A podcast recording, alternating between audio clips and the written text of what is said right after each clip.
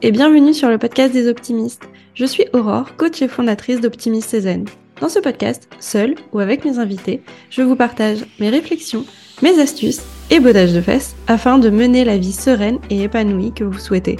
Comprendre vos émotions et booster votre confiance en vous seront au rendez-vous. Il est temps de vous créer la vie dont vous rêvez. Ensemble, on crée votre recette du bien-être. Votre vie, vos règles.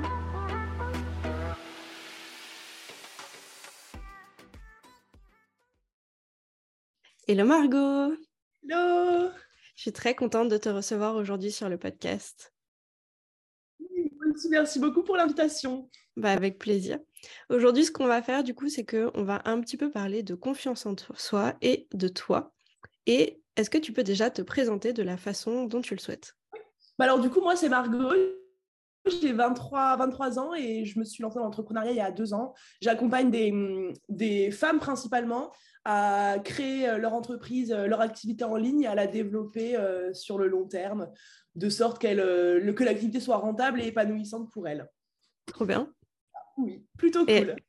Et, du coup, est-ce que ça te plaît de faire ça? Oui, grave, grave. C'est, enfin, je, je, me suis, ça m'a vraiment permis de révéler aussi une partie de moi à travers de, mon travail et, d'accomplir. Enfin, je me sens un peu, euh, euh, comment dire, animée par une mission. On en parle souvent, la mission de vie, etc. Et, et je sais que moi, j'ai longtemps eu envie de m'affirmer, de me révéler, d'avoir mon propre projet. Et je me suis beaucoup sentie bloquée par, euh, par plein de choses, mon entourage, la société en général, mes proches, etc. Et du coup, j'ai envie de permettre aux femmes maintenant de pouvoir se libérer de leur chaîne et de, de révéler leur potentiel, quoi. C'est un trop beau projet. Franchement, moi, j'adhère complètement. Est-ce que tu pourrais me décrire un petit peu euh, quel type de petite fille tu étais? Petite fille, tu étais alors, waouh, j'étais une petite fille ultra ultra complexée, euh, ultra. Euh, J'avais pas du tout confiance en moi pour le coup à l'époque. et, mais je dis à l'époque, mais en vrai, euh, même jusqu'à la, fac, euh, c'était pas du tout, euh, c'était pas du tout ça. J'osais, j'osais pas m'affirmer, j'osais pas être vraiment moi-même. J'avais tout le temps, j'avais tout le temps besoin de, de, lisser un peu ma personnalité et de m'adapter à la personne avec, enfin la personne qui était en face de moi pour pour éviter de bah, d'être hors des clous. Enfin, je me sentais ultra différente, mais je n'osais pas dire.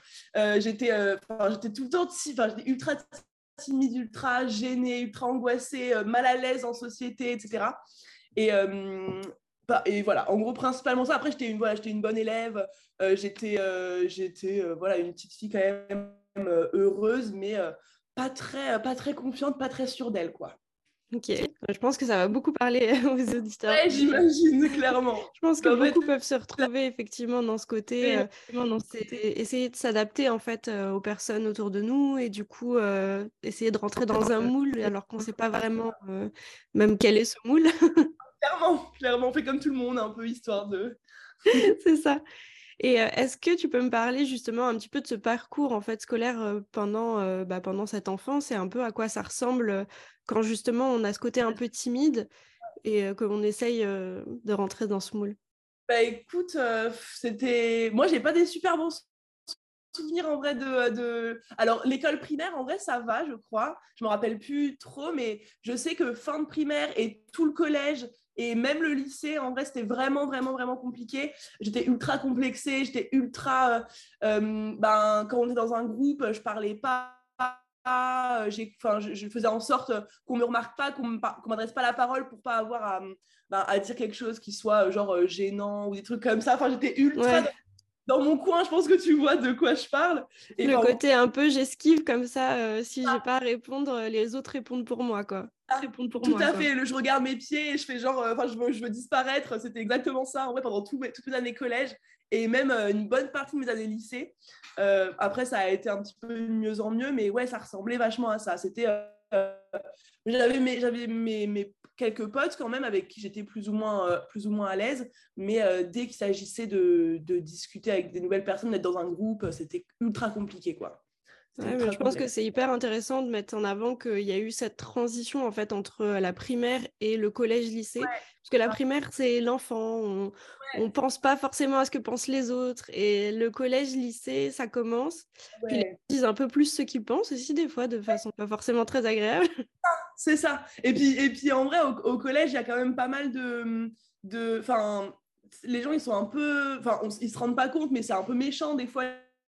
Les collégiens, les uns, les uns entre les autres, il y a beaucoup de harcèlement, il y a beaucoup de, il y a beaucoup de choses qui se passent et qui sont pas faciles à gérer euh, et qui se déclenchent, je trouve, au collège et ouais. aussi au lycée. En vrai, un petit peu moins peut-être. Moi, c'est vraiment le collège qui m'a marqué, quoi.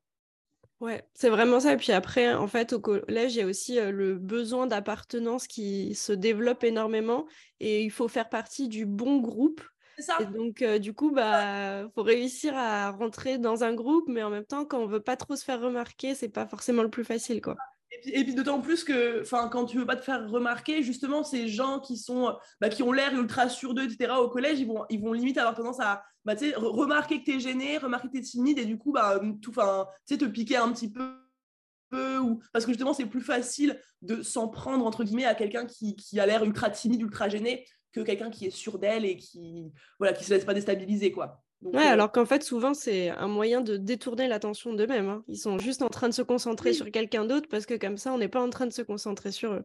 Se concentrer sur eux. C'est ça. Mais ça voilà on nous le dit pas au collège donc c'est pas facile à la vie. Bah, c'est exactement pour ça que j'ai fait ces épisodes, pour que justement on voit qu'est-ce qui se passe dans la tête des gens euh, après aussi.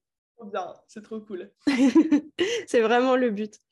Et est-ce que du coup, dans ce parcours ou même euh, depuis, il y a eu des événements ou des échecs qui t'ont marqué plus que les autres? Bah, hmm, en, vrai, niveau échec, moi j'étais vachement concentrée sur mes, sur mes études. Enfin, pour moi, c'était le seul. Euh, pendant longtemps, ça a été le seul, euh, le seul facteur de, de, pour noter un peu mes réussites. Et en vrai, j'étais une, une bonne élève une très bonne élève, même euh, de, fin, de, au collège, lycée et à la fac. Donc, euh, si j'ai eu un échec, quand même, j'ai raté mon permis trois fois. Voilà, ça, c'était mon petit échec euh, personnel. Je n'étais pas une très bonne conductrice. Mais en vrai, sinon, pas d'échec marquant, plutôt une sensation à la fac d'échec un peu global de, de de ma vie en mode je suis pas j'aime pas ce que je fais j'aime pas là où je suis j'aime pas les gens avec qui je suis je j'arrive pas à me motiver à changer j'arrive pas à faire de sport j'arrive pas enfin j'arrivais à rien faire et c'était plus un sentiment de je suis un échec actuellement plutôt que vraiment des événements euh, des événements euh, flagrants quoi. Ok. Et du coup qu'est-ce qui t'a permis un peu de rebondir euh, même si c'était pas forcément le un échec marquant mais de cette sensation de bah je suis timide, j'ai du mal à m'intégrer, je sais pas trop comment faire. Je ah, je deviens chef d'entreprise en fait. Mon année, je suis partie un an en Australie, on a déjà parlé souvent euh, dans, sur Instagram. Je suis partie un an à l'étranger, euh, toute seule à l'autre bout du monde. Et en vrai, justement, j'ai pris cette décision-là parce que j'étais, euh, je venais de finir ma licence de droit et j'étais, bah, j'étais en mode, ok, maintenant il me reste encore deux ans de master. Euh, je vais pas changer de. Enfin, il n'y a rien qui va changer. Je vais être encore mal pendant deux ans. Je vais être pas bien. Je vais pas évoluer. Et du coup, j'ai envie de prendre une pause. Et je me suis décidée à partir vraiment à l'autre bout du monde toute seule. Euh, euh, grosse sortie de découverte parce qu'à l'époque là j'avais mes potes ma famille j'avais un copain depuis longtemps j'ai vraiment décidé du jour au lendemain de me dire allez stop je, vais faire le, point à l'autre bout du monde et en fait c'est là-bas que bah, que forcément je suis devenue plus débrouillarde et j'ai été obligée d'aller parler à des gens, euh, j'ai été obligée de m'ouvrir un petit peu aux autres, euh, j'ai rencontré des personnes avec des visions du monde complètement différentes et ça m'a grave ouvert l'esprit et ça m'a permis de prendre en confiance en moi et, voilà de me rendre compte que si je peux vivre euh, et me débrouiller toute seule à l'autre bout du monde sans, sans rien demander à personne, gagner mon propre argent, faire mes propres expériences, parler anglais, enfin voilà, bref, que je pouvais me débrouiller toute seule, ben, je pouvais tout réussir en fait et, du coup ça m'a grave redonné confiance et c'est ensuite que le switch s'est fait vers mon le chef enfin le fait de devenir etc quoi bah, c'est vrai que de toute façon le voyage c'est ça change tout clairement et l'Australie je ne peux que recommander euh, pour avoir passé un an aussi ouais ouais Franchement, euh, c'est, en fait les, visas vacances-travail, donc il y en a énormément pour ceux qui ne connaissent pas. il y a vraiment plein de pays qui sont possibles. Donc si c'est quelque chose qui vous intéresse, partir voyager et en plus vous pouvez du coup travailler et rencontrer bah, les personnes, euh, bah, celles qui y vivent quoi, pas euh, forcément que les touristes ou pas forcément être que de passage. Donc si vous voulez changer et explorer clairement, explorer clairement. Mais vraiment, moi je ne pourrais pas recommander à à, quelqu'un de partir un an à l'étranger. Enfin, vraiment, c'est. Et même si l'Australie, ça te fait peur parce que c'est ultra loin, bah, dans ce cas, même, des... enfin, même un pays plus proche, mais juste de partir de chez toi un an tout seul, euh, de d'être livré à ça, etc. Mais ça, ça, enfin, ça forge euh, un esprit de ouf. Et moi, ça, enfin, moi avant l'Australie et moi après l'Australie, ça n'a rien à voir sur vraiment tous les aspects de ma personnalité, quoi. Bah, en fait, ça, augmente vachement le côté débrouillard. Tu es obligé de rencontrer des personnes, bah, sinon tu rencontres personne du tout. et puis, euh, du coup, tu finis par échanger. Tu augmentes forcément ton niveau de langue au passage parce que bah, tu parles avec plein d'autres personnes. Mais euh, c'est vrai que ce qui est hyper intéressant, c'est que quand tu es dans un autre pays et finalement qu'il n'y a pas de solution de secours, ça augmente ce niveau-là. tu es obligé de te débrouiller. Carrément. Et puis euh, petit à petit, du coup, bah, tu, prends en confiance parce que tu te rends compte que tu peux t'adapter à plein de situations, que tu peux euh, t'en sortir de plein de, plein de choses qui t'arrivent. Et, du coup, petit à petit, tu, prends aussi en confiance, euh, en confiance en toi. quoi. C'est ça. Donc c'est top. Voyageons, c'est important.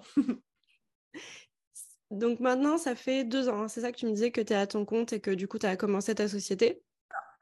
Est-ce qu'il y a un événement plus marquant que les autres ou quelque chose euh, que tu as appris à faire, tu vois, que tu as dû masteriser euh, en devenant chef d'entreprise? Ouais, euh, je dirais gérer mes émotions déjà principalement.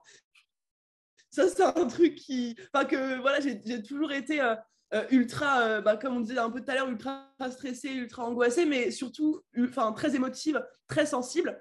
Euh, et j'ai longtemps cherché à, cacher un peu cet aspect de moi parce que je me disais euh, que c'était un peu euh, de la faiblesse.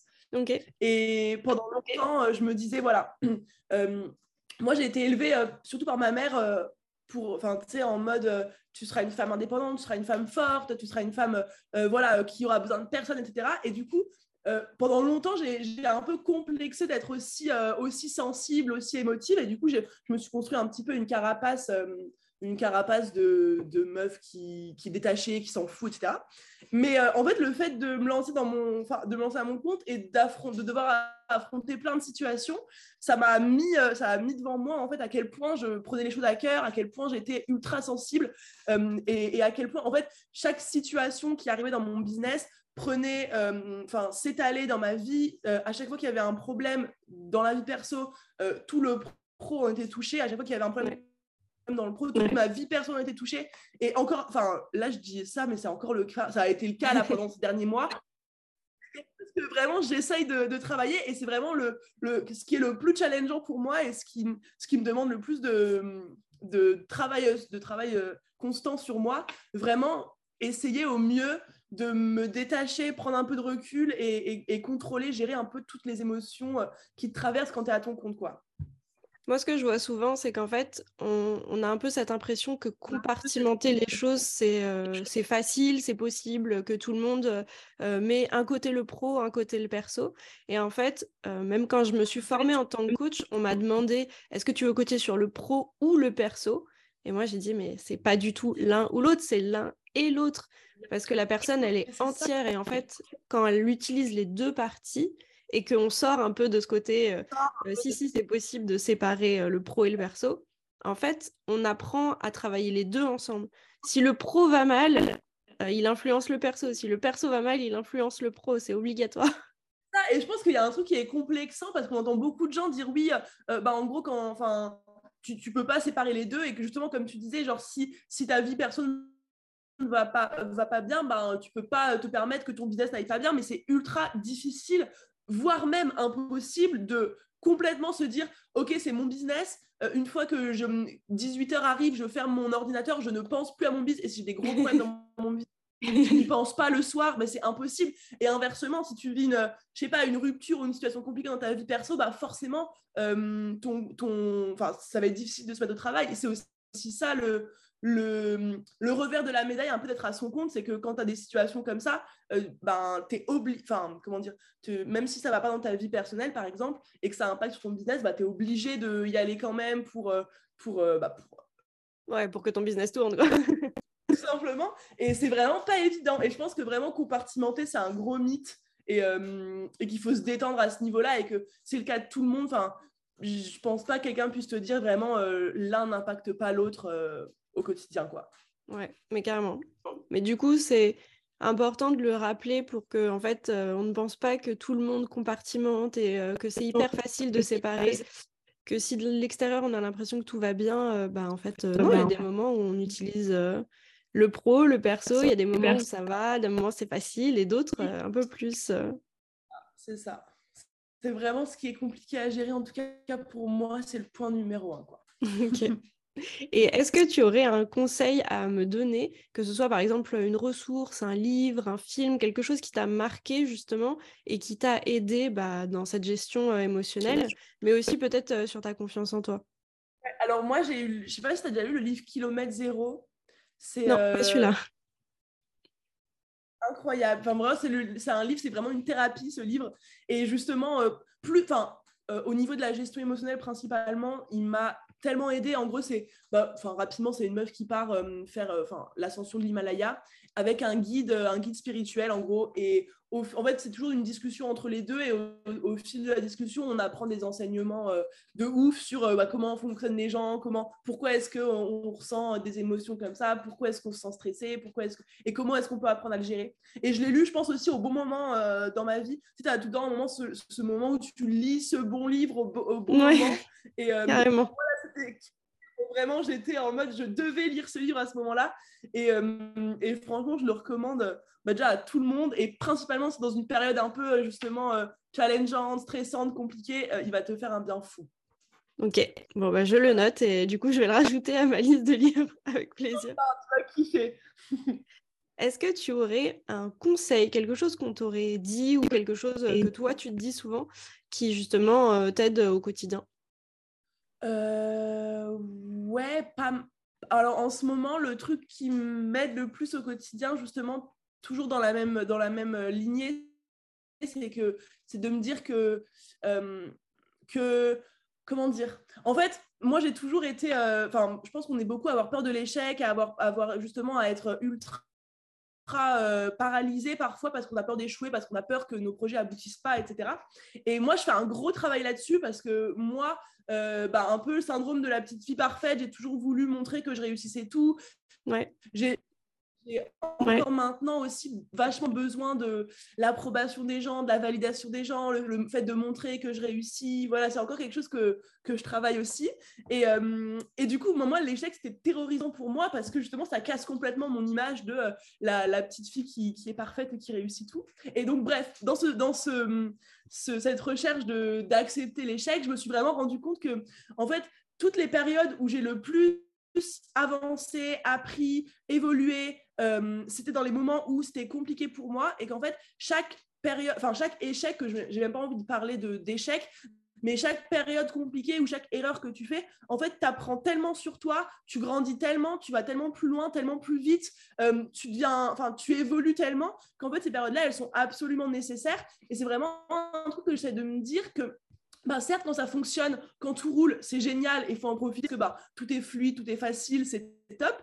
Mais c'est pas dans les moments-là que vraiment tu grandis, tu évolues et tu, et tu te transformes et tu vas vers ce qui est mieux pour toi. C'est vraiment dans, la, dans les moments difficiles, dans la souffrance et dans les, dans les, voilà, dans les, dans les, les périodes où la vie est plus compliquée que tu, que tu grandis le plus. Et en fait, le fait de le voir comme ça, le fait de le voir que même le pire de tes échecs, en fait, tu peux quoi qu'il arrive, le, transport, le transformer en plus grande force et ça peut, quoi qu'il arrive, te rendre plus forte, plus solide, euh, et ben, j'apprends à, l'affronter plus facilement et à me dire plus facilement, bah, j'y vais et ça se trouve, je vais me foirer et ça se trouve, ça va, tout va se casser la gueule, mais même si ça arrive, et ben, j'arriverai à transformer ça en, force pour repartir. Et c'est un truc qui m'aide de ouf en ce moment.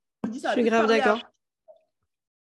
Franchement, je, suis grave d'accord. J'espère que vous avez apprécié ce moment de coaching pur parce que ça venait du cœur, ça se voit. Franchement, j'adore parce que c'est vrai que euh, souvent on, enrobe un petit peu tout et en fait euh, on se dit euh, il n'y a que le bon. sur les réseaux, bah, on montre des fois que le bon aussi. Mais en fait, dans les, pas les mauvaises périodes, mais les périodes les plus dures, en fait, derrière l'après, mais vous allez tellement grandir, il va y avoir une étape, mais ouais, il faut, faut traverser celle-là, quoi.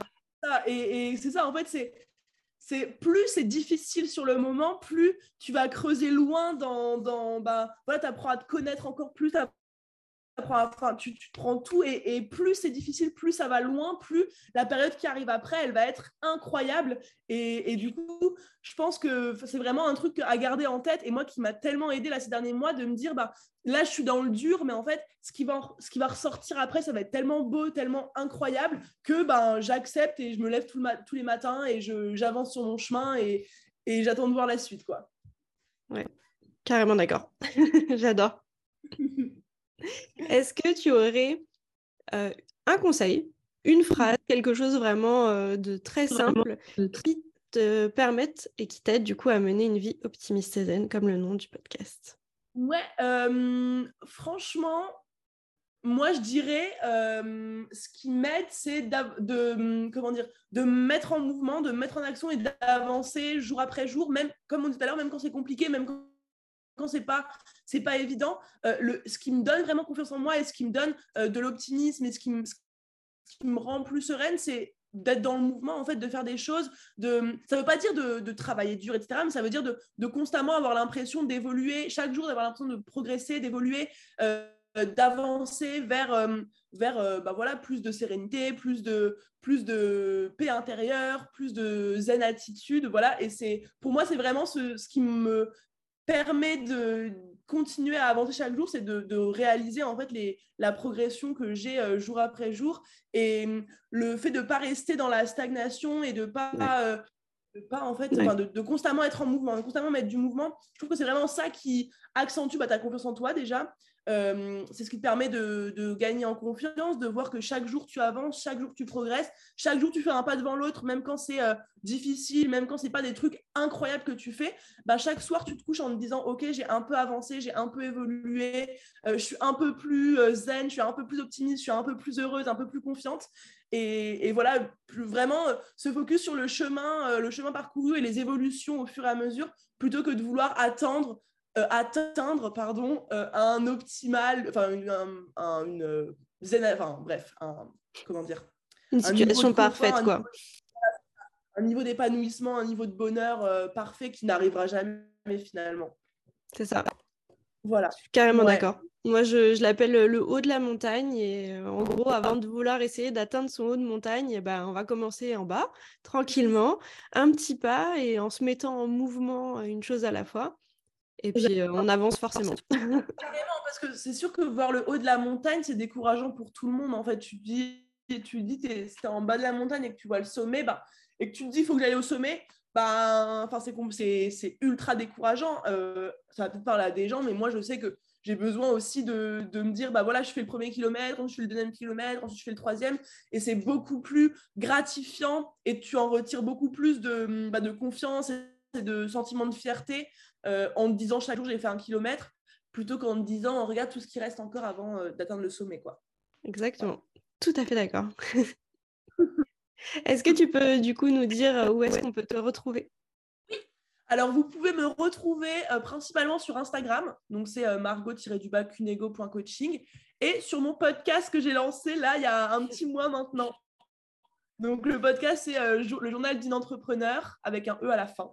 Et, euh, voilà, principalement mes deux plateformes favorites à ce jour. Ok, super. Bah, écoute, je mettrai euh, tous les liens dans la barre d'infos et vous pourrez du coup les retrouver très facilement. Sinon, bah parfait. Bah écoute, merci beaucoup. merci beaucoup à toi. Ça m'a fait très plaisir d'échanger avec toi. Avec toi. Pareil, pareil, c'était trop cool. Merci pour l'invitation. À très vite. À très vite.